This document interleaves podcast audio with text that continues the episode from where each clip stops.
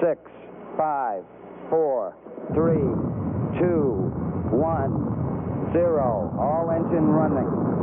Liftoff. We have a liftoff. 32 minutes past the hour. Liftoff on Apollo 11. Tower cleared. Step small for one man, for one mankind. Giant leap for step, step mankind. From small man, one mankind. One small giant man, mankind. Step leap giant, one from small mankind. One small giant leap mankind. Man, leap, leap, leap mankind. Man, from small, one mankind. Giant, giant, giant man, step mankind. For leap, step small, one mankind. For man, for man, for man, mankind. Step one, one step leap, small giant man. Ignition. Uh, Apogee uh, 57.2, uh, perilune uh, 9.1. Sun check uh, the three mark. Now 20 minus now 22.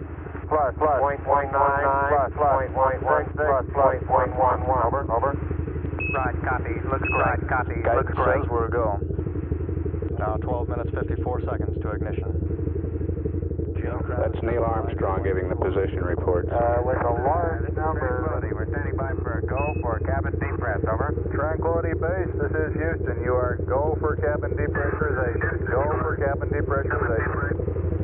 Uh, we're going to try it. Uh, the hatch is coming open. Okay, your visors. Okay, your back is uh, up against the bird. And now it's on top of the disk. Forward and up. Now you're clear. Over toward me.